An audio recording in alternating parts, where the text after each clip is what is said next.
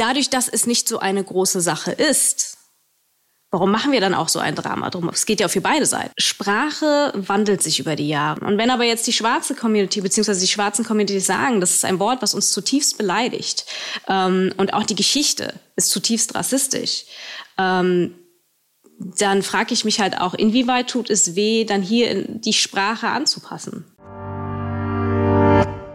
SWR1 Leute moderiere ich seit mehr als 30 Jahren. Mit anderen Worten, ich komme auf sehr viele Sendungen und habe halt auch eigentlich fast jede Frage schon mal gestellt. Ja, aber nur fast. Und genau deshalb gibt es auch diesen Podcast. Hier möchte ich dir noch Leute vorstellen, die für dich neu und überraschend sind. Und ich verrate dir nicht, wer kommt. Ich bin total gespannt. Wir werden sehen, was passiert. Und was jetzt kommt, heißt im Übrigen, erzähl mir was Neues. Sag mal, Wolfgang, bist du eigentlich jemand, mit dem man sich gut streiten kann? Boah, ist das eine schwere Einstiegsfrage. ich, ich kann es dir nicht. Da müsstest du die, mit denen ich ab und zu Streit habe, fragen. Ich würde von mir aus sagen, eigentlich schon, aber es gibt Leute, die sagen, ich, ich sei im Streit zu heftig. Zu heftig? Ja, zu heftig. Also ohne Bandagen quasi, oder? Ja, dass äh, ich da zu viel raushaue und ja. das nicht so gut ankommt. Ja, ja, ja. Ja, gut, aber ich meine, immerhin kannst du dich, kannst du dich quasi der Diskussion in dem Fall dann stellen. Ne? Also es gibt ja auch Leute, die wenn nee, ich Konflikt bin, aufkommt, sofort wegrennen? Nein, oder, nein, nein, ja. nein, nein, im Gegenteil. Also die Form von Konfliktscheu habe ich, hab ich nicht. Ja, ja, gut, alles klar. Ja, ja, das ist auch, also vielleicht streiten ist vielleicht irgendwie das, auch das falsche Wort, aber äh, mit Debatte jedenfalls beschäftigt sich auch unsere heutige Gästin und ich heiße sie herzlich willkommen, Leila Il Meire. Hallo. Hallo Leila. Hi. Guten Tag. Hallo. Ist es okay, wenn ich Leila sage? Na klar. Du bist uns zugeschaltet. Verrätst du uns von wo? Äh, von Berlin aus. Von Berlin aus. Wir genau, starten, ich sitze in meiner Wohnung. Wir starten, wenn du äh, einverstanden bist, mit unserem sogenannten Lückentext. Der mhm. geht so. Leila kennen heute viele als Slam-Poetin. Das ist aber nicht alles, was sie ausmacht. Sie selbst sieht sich auch in der Rolle der Organisatorin im Hintergrund. Organisatorin im Hintergrund. Also wir haben die Slam-Poetin und wir haben die Organisatorin im Hintergrund. Das sind schon mal zwei absolut spannende Ansatzpunkte für eine spannende Diskussion. Äh, dieser Podcast heißt Erzähl mir was Neues. Leila, erzähl mir bitte was Neues. Ich erzähle dir heute, warum wir das Debattieren noch einmal neu lernen müssen. Schieß los. ähm, es ist tatsächlich so, dass ich äh, hierzu auch gerne deine Meinung hören wollen würde, weil natürlich ein du aus einer anderen Generation stammst ähm, und ich da sehr gerne hören wollen würde, wie das eigentlich vor 20 Jahren eventuell bei dir war. Aber ich habe den Eindruck, dass in meiner Generation es inzwischen schwierig ist, vernünftige Debatten zu führen, mhm. ohne dass ähm, eine Partei das Gespräch direkt abbricht, aus mhm. was auch immer für Gründen. Äh, den Eindruck würde ich teilen. Ich, ich finde, dass äh, fast alles extrem emotionalisiert ist in den äh, oder emotionaler geworden ist in den letzten Jahren. Also der erste Knackpunkt für mich, wenn ich drüber nachdenke, war diese Flüchtlingsgeschichte 2015 hängt dann sicher auch mit der AfD und der Rolle, die die AfD äh, in dem Zusammenhang äh, gespielt hat und immer noch spielt zusammen. Und jetzt habe ich das Gefühl, in Corona oder mit Corona ist es noch mal heftiger geworden. Ist, hm. ist, siehst du es ähnlich? Ja, also ich ähm, ich meine, es ist natürlich spannend, dass du jetzt gerade die ganze Situation um die Geflüchteten und die AfD nennst, weil natürlich die AfD sehr erfolgreich damit ist, mit Emotionen zu spielen, also mit den Emotionen der Leute. Ähm, und ich sehe aber eben auch, dass ich teilweise mit Leuten, mit denen ich politisch eigentlich auf einer Linie stehe, keine vernünftigen Debatten mehr führen kann. Zum Beispiel. Und das finde ich sehr schade. Ähm, naja, ob es jetzt, also so Leute, wo wir uns einig sind, okay, ähm, wir sind beide nicht, äh, wir gehören beide nicht irgendwie zu, zum konservativen Lager. Ähm, wir sind uns beide einig, was Rassismus angeht und so weiter und so fort. Ähm, wenn ich dann aber trotzdem irgendwelche Themen anspreche und versuche in eine Diskussion zu kommen, dann wird es auch da sehr emotional. Und ich bin nicht die Person, die Emotionen generell schlecht findet, auch nicht in mhm. Diskussion, weil ich glaube schon, dass wir teilweise das nicht abschalten sollten und dass es eine Legitimität hat, ähm, auch im Gespräch miteinander und auch in Diskussion. Aber die Frage ist, wie benutzt man diese Emotionen? Ähm, und benutzt man sie, um Personen direkt in eine Ecke zu stellen, auch ideologisch? Ähm, oder benutzt man sie, um mh, mm, eventuell auf Empathie hinzuweisen oder eine Situation nachvollziehen äh, zu können? Kannst du, es an, kannst du es an einem Beispiel mal festmachen, äh, wie du es meinst? Mm, ich habe letztens eine Diskussion gesehen, wo, also da war ich tatsächlich nicht Teilnehmerin, sondern Zuhörerin. Und ähm, da ging es tatsächlich auch um Rassismus und ähm, da war es dann so, und ich war wirklich, also der Punkt ist ja, ich bin wirklich daran interessiert, eine nachhaltige Debatte zu führen über dieses Thema Rassismus, mhm. weil wir können das Thema nicht verstehen, auch gesellschaftlich nicht, ähm, wenn wir das nicht einmal alles komplett ausdiskutieren. Aber wenn eine Partei direkt unterbrochen wird, weil ihr direkt Rassismus unterstellt wird, dann finde ich das schwierig. Und ich sage nicht, dass es nicht manchmal auch legitim ist. Gerade wenn ich irgendwie ähm, schaue, was es für TV-Debatten gibt mit der, mit der AfD oder mit, mit ähm, Parteimitgliedern der AfD, ähm, dann sehe ich den, den Punkt dahinter und die Legitimität, das zu kritisieren oder anzukreiden. Ähm, aber manchmal in anderen Debatten sehe ich schon, dass, dass es irgendwie dazu führt, dass die gesamte Debatte abgebrochen wird.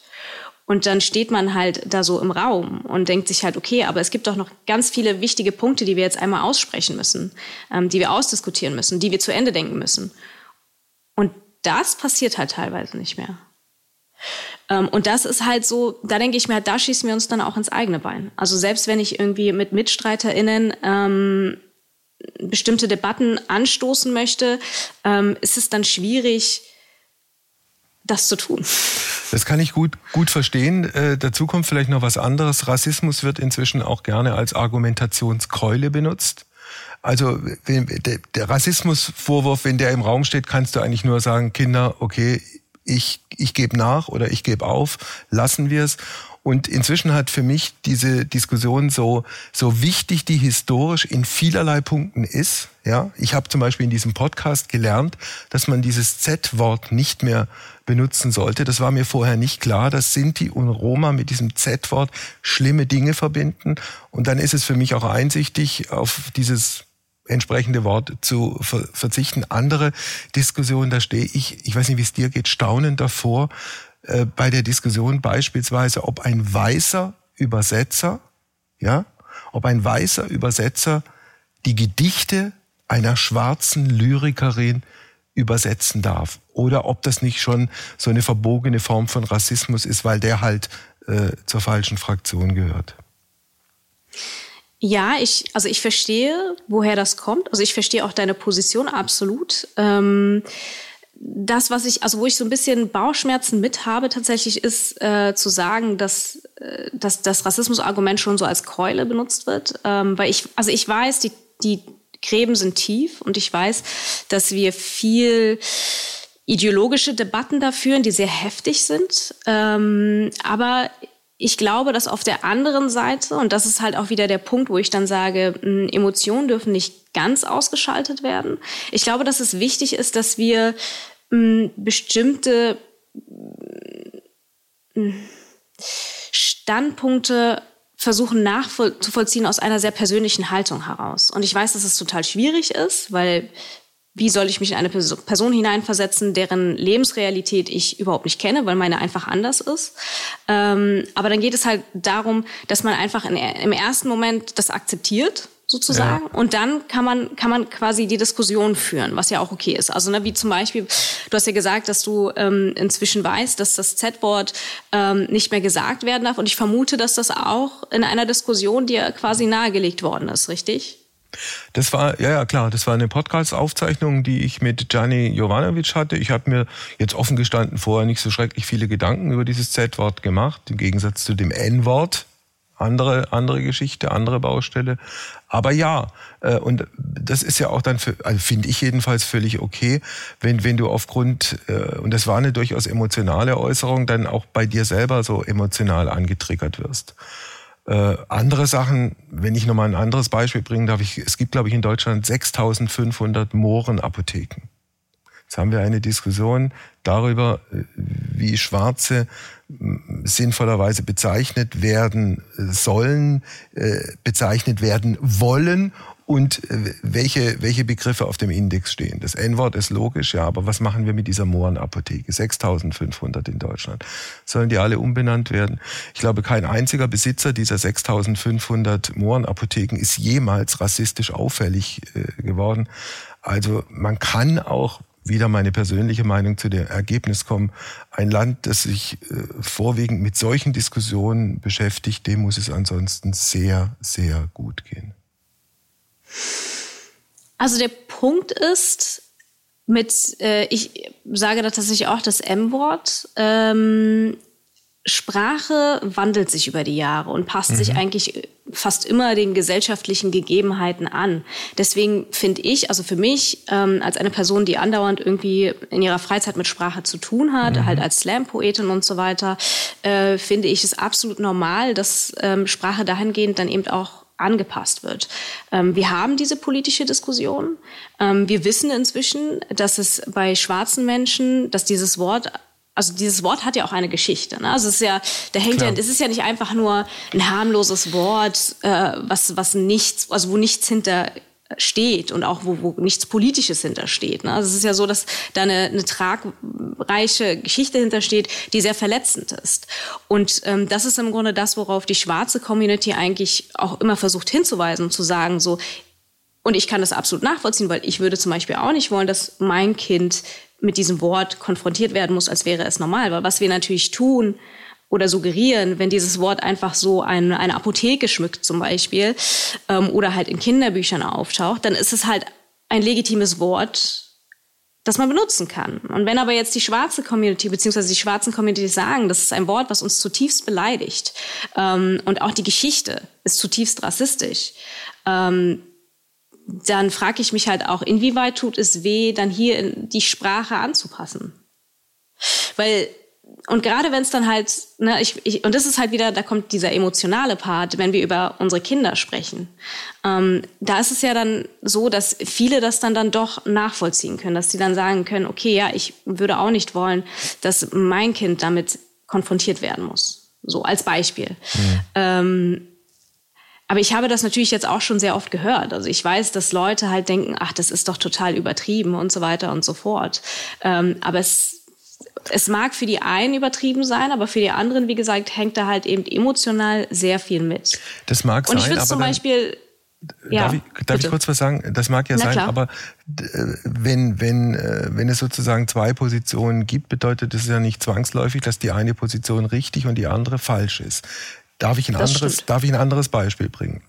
Betrifft uns mit diesem Podcast und äh, meine Redakteurin Helena. Helena sagt immer die Gästin. Ich persönlich finde den Ausdruck Gästin schief, schräg und würde ihn nicht benutzen.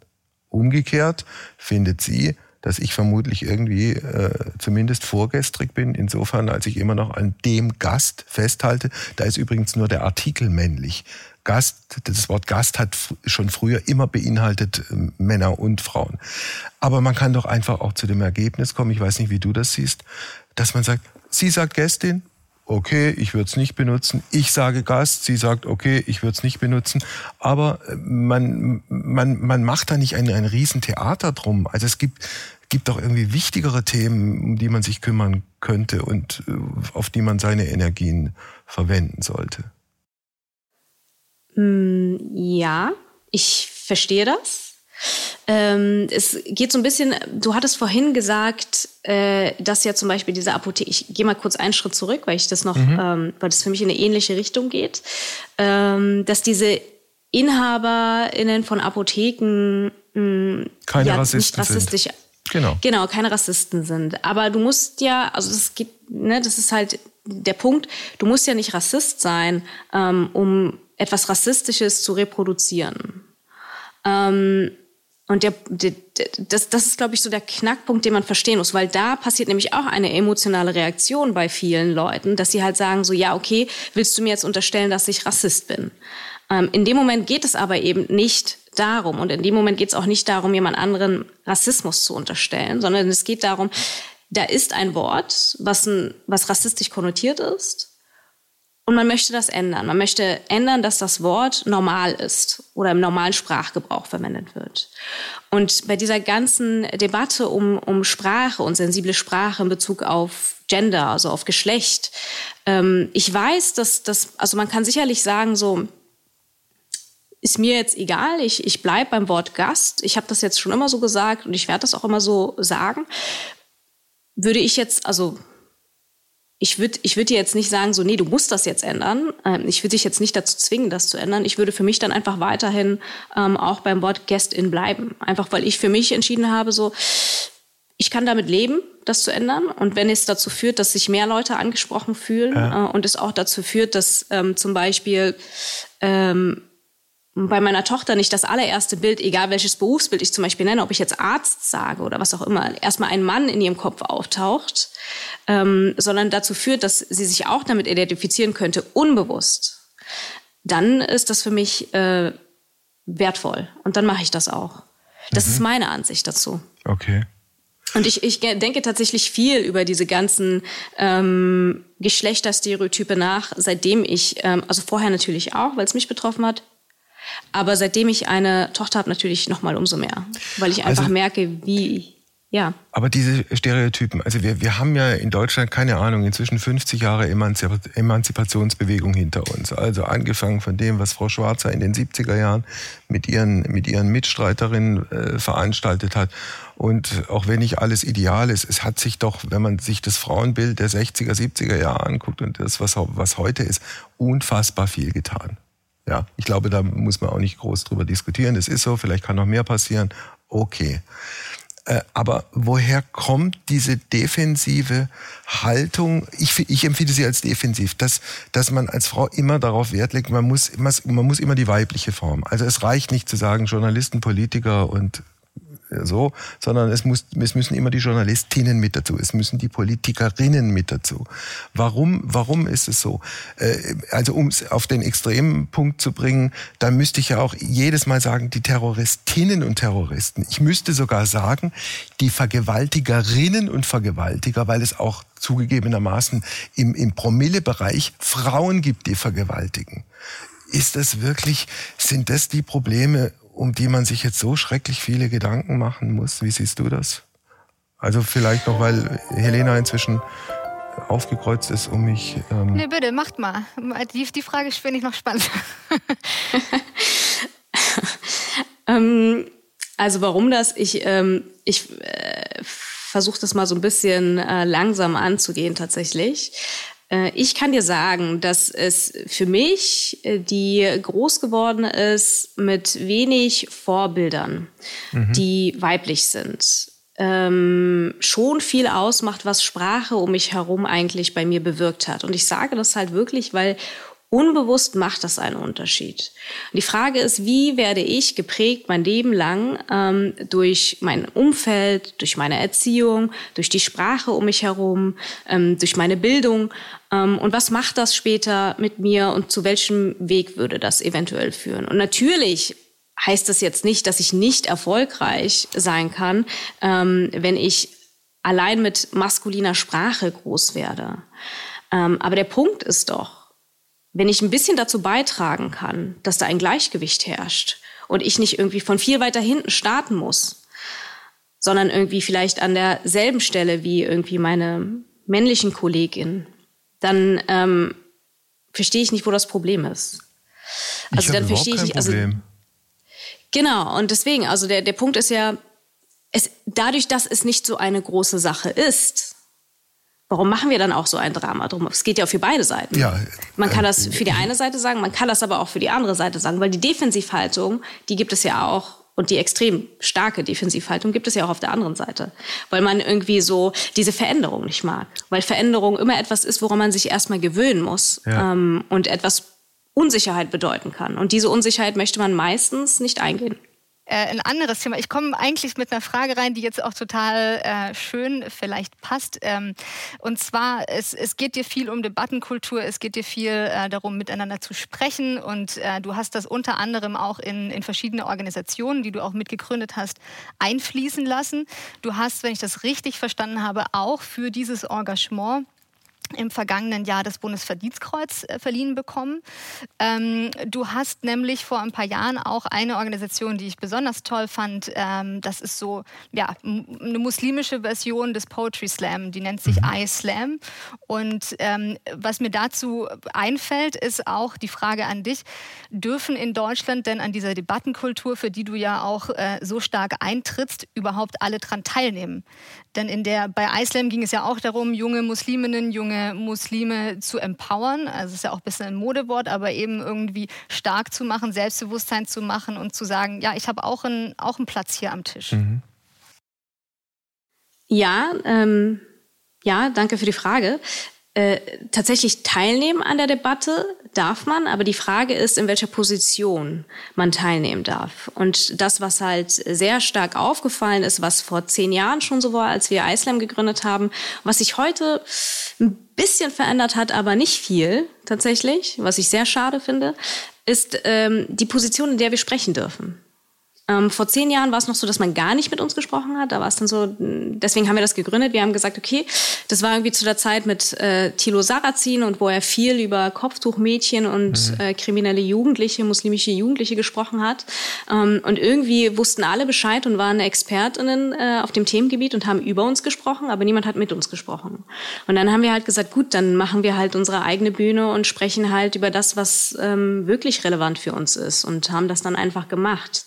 Ähm, und weiterhin war es dann trotzdem so, dass wenn man uns eingeladen hat, an Debatten teilzunehmen, also sei es jetzt in TV-Talksendungen oder auch für TV-Beiträge oder was auch immer, ähm, wir immer eine bestimmte Rolle zugeschrieben bekommen haben. Zum Beispiel ich, die diskriminierte Frau mit Kopftuch, muss jetzt schon wieder über das Kopftuchthema sprechen und über den Rassismus, den ich tagtäglich erleide. Ähm, ich armes Opfer. So, es ist eine legitime Position, über die gesprochen werden muss. Wir müssen über die Lebensrealitäten ähm, von uns sprechen. Wir müssen über den Rassismus sprechen. Aber ich war es halt auch irgendwann leid, einfach immer nur das arme Opfer zu sein und jetzt mal wieder zu erzählen, äh, wann ich das letzte Mal irgendwie auf der Straße angespuckt worden bin oder so. Das ist halt auch nicht die Position, in der ich mich jeden Tag sehen möchte. Ähm, wir sind teilweise Leute, die alle möglichen Berufen nachgehen. Inzwischen, damals waren wir noch Studierende oder hatten eine Ausbildung gemacht. Ähm, und warum wurden wir eigentlich nie als Expertinnen für diese Themen zum Beispiel angefragt. Warum ist es nicht normal, dass eine Frau mit Kopftuch zum Beispiel zum Umweltthema spricht? Einfach nur so als Beispiel. Ähm, das ist halt tatsächlich noch nicht wirklich angekommen. Hat sich denn da in den letzten zehn Jahren was verändert? Ich will jetzt auch nicht sagen nie, weil ich mag Absolutäten immer nicht, ähm, aber ich würde sagen sehr, sehr wenig. Mhm. Leda, ich habe eine ganz große Bitte, um, um auch dich besser verstehen zu können. Würdest du mir mhm. ein bisschen was über deine Familiengeschichte erzählen? Aus welcher Familie kommst du? Wie bist du groß geworden? Äh, mhm. wie haben dich deine Eltern auf dem Weg, den du gegangen bist, unterstützt? Gab es Widerstände, die du äh, versucht hast zu überwinden oder an denen du möglicherweise mhm. gescheitert bist? Gab es ein Frauenbild, das in deiner Familie vorgeherrscht hat und dem du zu entsprechen solltest? Solche Dinge. Hm. ähm. Es ist äh, so, dass meinen Eltern äh, Bildung ganz wichtig war was tatsächlich äh, wiederkehrendes Thema ist bei vielen migrantischen äh, Familien oder Familien mit Migrationshintergrund. Ähm, dementsprechend dürfte ich alles versuchen und machen, was in irgendeiner Weise meiner Bildung zugutekommt. Ähm, ich habe damals das Korbtuch angefangen zu tragen, als ich in der Uni war und das hat meinen Eltern nicht gefallen. Ähm, sie wollten das nicht, weil sie wollten nicht, dass ich ähm, eventuell deswegen irgendwelche Anfeindungen erlebe oder Nachteile ähm, äh, erfahren muss. Ähm, und ähm, warum hast du dich dann trotzdem entschlossen, das Kopftuch zu tragen? Es war damals eine Entscheidung, die ich getroffen habe, weil das die Art und Weise war, wie ich meinen Glauben leben wollte. Und das war unabhängig davon, was andere darüber denken oder wie andere Personen das sehen. Das war halt eine Entscheidung, die ich für mich getroffen habe. Und dementsprechend habe ich das gemacht. Es gibt natürlich äh, Beispiele, dass, dass, in, dass Mädchen und Jungs in, in einer, die in der deutschen Gesellschaft groß werden, mit wo, wo, wo für vollkommen andere Werte herrschen als in einer konservativen islamischen Gesellschaft, dass es da eine Form von Zerrissenheit gibt, die du vielleicht, weil so wie ich deine Eltern jetzt mir vorstelle, so nicht erlebt hast. Und dass wir müssen nicht drüber reden, dass es schlimmste Exzesse auch gegeben hat und immer noch gibt. Äh, diese sogenannten Ehrenmorde, dass eine Familie beschließt, eine junge Frau zu töten, weil sie Schande über die Familie äh, gebracht hat. Und die, die Schande besteht letztlich darin, dass sie versucht hat, in ihrem Leben glücklich zu werden. Mhm.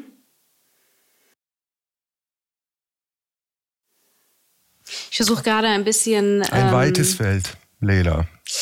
Ja, es ist ein sehr weites Feld, aber es, also das, der Punkt, worauf ich so ein bisschen hinaus will, ist, ähm, wie gesagt, ich will nicht verneinen, dass es diese Lebensrealitäten gibt, aber ich finde es halt auch ein bisschen bezeichnend, dass wir auf dieses Thema gekommen sind. Ne? Also das ist halt tatsächlich ein Symptom, weil es eigentlich fast immer dazu kommt, dass wir am Ende darüber sprechen. Und es ist halt, sobald ich über meine muslimische Identität spreche, nimmt das Gespräch eine Wendung, die problemorientiert ist. Und ich frage mich halt, wird das genauso gemacht bei nicht-muslimischen Menschen? Bei fundamental ähm, christlichen Menschen? Müssen noch nicht mal fundamental christlich sein. Es können auch ähm, konservative Menschen sein, äh, unabhängig von Religion. Ne? Es gibt ja auch konservative Haltungen, die nichts mit Religion zu tun haben und von denen wir auch genug haben in Deutschland, ähm, die auch extrem problembeladen sind. Und unabhängig auch vom, vom vielleicht politischen Standpunkt her ähm, gibt es Menschen, die Gewalt ausüben ähm, auch innerhalb der Familie, ähm, die ihre Lebenspartnerin töten. Ähm, Gewalt gegen Frauen und vor allem gegen die Lebenspartnerin ist in Deutschland eine sehr starke Realität, die gerne unter den Teppich gekehrt wird. Ähm, äh, äh, wie werden denn meistens die Morde bezeichnet, wenn es darum geht, dass ein Mann seine Partnerin getötet hat? Die, die, die Frage, Mord, also ein Mord ist ein Mord. Genau, ein Mord ist ein Mord, aber wenn ich das irgendwie in der, in der Zeitung jetzt lesen würde, ich schlage die Zeitung auf. Gibt es eine Formulierung? Wie wird das meistens be Beziehungstat? Die, sehr, die, die, die, eine, eine, eine blöde Formulierung, die, die alles und nichts bedeuten kann, ja. Ja. Beziehungstat, Familientragödie, ähm, teilweise ja. der Kontext, in dem das gebettet wird, äh, wo es irgendwie heißt, äh, er hat sie getötet, aber er hat sie trotzdem geliebt, was irgendwie immer so ein bisschen so relativiert, dass es einfach ja, das purer ja. Femizid war. Und es ist halt, und dann kommen wir halt wieder zum Punkt, was Sprache eigentlich macht in unseren Köpfen. Und deswegen sage ich, es wird so ein bisschen unter den Teppich gekehrt, weil die, die Ernsthaftigkeit dieses Themas, wie normal es eigentlich ist, dass Frauen Gewalt erleben, ähm, in einer intimen Beziehung zum Beispiel, in Deutschland, ähm, die, finde ich, existiert so nicht in der öffentlichen Wahrnehmung. Auch in der ähm, medialen Berichterstattung des Jahres 2021, also Fernsehen, Radio, so nach dem Motto, es ist, wie ein Naturgesetz, dass manchmal halt in Gottes Namen die Männer die Frauen um, umbringen. Also bitte, Lela, also das, das kann, kann nicht ernsthaft deine Meinung sein. Doch, das doch, ist äh, tatsächlich keine recht. Meinung. Da hat sie. Das ist äh, keine Meinung. Entschuldigung, wenn ich gerade unterbreche, aber ähm, ich habe ja äh, jahrelang als Kriminalreporterin in Berlin gearbeitet und ähm, in meinen Artikeln stand das nicht, in vielen anderen stand das so und das ist nicht vor 30 Jahren gewesen. Was stand da nicht? Es ist zum Beispiel, es ist auch, man muss nicht mal die Presse anschauen, ja, es, es geht zum Beispiel auch juristisch war es lange so oder ist teilweise immer noch so, dass es strafmildernd ist, wenn du im Affekt deine Frau umbringst. Ne? Also wenn du auflauerst und sie dann umbringst, ist es, wirst du höher bestraft, als wenn du es im Affekt machst. Eifersucht war zum Beispiel auch äh, ein, ein, ein, ein Punkt, der strafmildernd ist. Ne? Also der konnte ja gar nicht anders. Der war ja einfach rasend vor Eifersucht und musste dann quasi so handeln. Also das ist immer noch, das ist immer noch ein krasses Problem auf jeden Fall. Das ist ein juristisches Problem, aber kein Medial, mediales. Aber nein. garantiert wird. Also Entschuldigung, ja. Äh, es gibt es gibt diesen äh, diesen Passus. Ich bin kein Jurist, aber ja. es gibt diesen Passus, dass du äh, dass du mildernde Umstände kriegen kannst, wenn du halt irgendwie im Affekt jemanden getötet hast. Mag, mag ja. sein, ob das Eifersucht ist oder irgend, irgendwas ganz anderes. Es, es gab übrigens auch schon Urteile, wo man gesagt hat, jemand kommt aus einem anderen Kulturkreis und da ist es halt vielleicht eher üblich, jemanden umzubringen, gab auch mildernde Umstände, aber das hat ja mit der medialen Berichterstattung nichts zu tun. Ich, also glaube, ich. ich. glaube aber auch. Also und, und es wird tatsächlich, es wird ganz, ich lese das immer noch echt häufig. Ja, es war eine Beziehungstat, es war ein Eifersuchtsdrama. Auch alleine schon das, das Wort häusliche Gewalt, das, das, das impliziert irgendwie so, dass das so eine ist eine Privatangelegenheit. Was du in deinen vier Wänden machst, ob du deine Frau schlägst oder nicht, ist dein Ding. Und das ist es nicht. Es ist ein Problem, das uns alle angeht. Also wenn jeden dritten Tag in Deutschland eine Frau von ihrem Partner oder Ex-Partner umgebracht wird, dann ist das einfach ein Riesending. Also ja, das bezweifle ich ja nicht. Aber das wird nicht so, also es, ich lese nicht jeden dritten Tag in der Zeitung wieder ein Feminizid. Das lese ich nicht. Und das ist der Punkt, warum ich gefragt habe, wie kommst du auf dieses Thema? Verstehst du? Also wenn der, wenn wir wirklich wissen, dass jeder, wir haben, diese Zahlen kenne ich tatsächlich auch und ich habe sie aber vorhin nicht angebracht, weil ich nicht wusste so, ähm, wie, wie da die Reaktion dann ausfallen wird. Aber wir wissen, dass es tatsächlich statistisch gesehen jeden Tag, äh, jeden dritten Tag ähm, diese Form von Gewalt gegen Frauen gibt. Warum, warum ist das kein Schock? Warum gibt es da nicht Riesendiskussionen darüber? Also, warum empört sich niemand darüber? Also, es gibt vielleicht die kurzzeitige Empörung, wenn dann mal ein besonders, eine besonders gewalttätige Tat ähm, da ist. Äh, aber das ist, wie gesagt, sehr, sehr kurzlebig. Und es geht, das, ja. da, da diskutieren wir nicht strukturell über diese ganze Problematik und was für eine Normalität das eigentlich ist. Was für eine Normalität das eigentlich ist, dass Frauen sich grundsätzlich nicht sicher fühlen, wenn sie abends alleine unterwegs sind. Warum ist es okay, dass das eine Normalität ist? Also ich finde nicht, dass es eine Normalität ist. Ich finde nicht, dass es in Ordnung ist. Ich könnte auch jetzt, man muss ja irgendwie dann ein Stück weit auch von sich selber ausgehen, dass, dass ich das nicht schrecklich finde. Selbstverständlich ist es schrecklich. Wir sind am Ende dieses Podcasts jetzt leider Gottes auch zeitlich bedingt angelangt. Vielen Dank. Es hat also Spaß ist jetzt von dem her, was wir da in der letzten Stunde erlebt haben, eigentlich der falsche Begriff. Ich fand es sehr, sehr anregend und bedanke mich herzlich bei dir und wünsche dir alles Gute. Vielen Dank. Dankeschön, es hat mich auch sehr gefreut. Tschüss.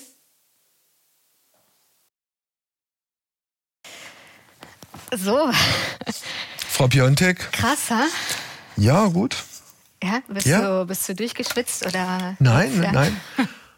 Ja, also mir, mir ist auch über mich selber, ich bin mir über mich selber auch ein Stück weit klarer geworden in der letzten Stunde, dass ich offenkundig bei, bei Streitthemen äh, emotionaler ticke, als ich mir das selber irgendwie äh, eingestanden habe. Ey, ich aber hab ich auch. so gemerkt. Ja, das ist echt was anderes, wenn du auch Debatten irgendwie ja, verfolgst, jetzt über die Zeitung und sonst was, ne, und dir ja. deine Sachen denkst, als wenn du ad hoc auf eine Sache auch reagierst. Du hast das vorhin vielleicht bei der Partnerschaftsgewalt gemerkt. Das ist mega emotional irgendwie für mich.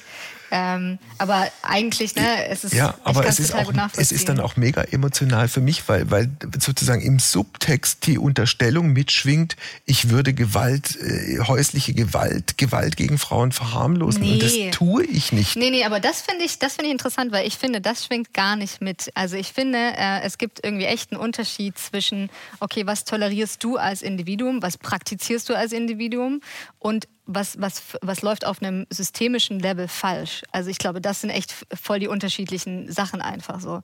Also auch gerade, ne, wenn, wie du gesagt hast, wenn man sich deine, deine Gästeauswahl für SWR1 Leute anschaut, äh, dann wäre es komisch, wenn du diese Leute alle so einlädst und gleichzeitig der Meinung bist, ja, es läuft doch aber eigentlich alles, alles cool mit häuslicher Gewalt. Natürlich nicht. Ja, genau. Ganz, also ganz furchtbar und grässlich. Ja. Und äh, also ich würde sogar so weit gehen zu sagen, also jetzt immer nur nach den Ursachen zu gucken und, und wie, wie schlimm ist die Biografie des Täters und schlussendlich musste er doch auch äh, Gewalt anwenden, weil ihm selber Gewalt mal zugefügt wurde. Ich mag solche Diskussionen eigentlich nicht mehr, nicht mehr ja. führen und kann es irgendwie auch nicht mehr wirklich akzeptieren. Ja, sehr gut. Sehe ich genauso. Dann ähm, schließen wir das genau bis zur bis zur nächsten Woche. Bis zur nächsten Woche. Ciao. Tschüss.